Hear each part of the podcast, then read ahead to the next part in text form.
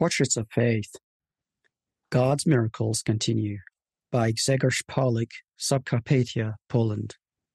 The missionaries told me later that they had a hard time imagining I would ever be interested in becoming a follower of Jesus Christ.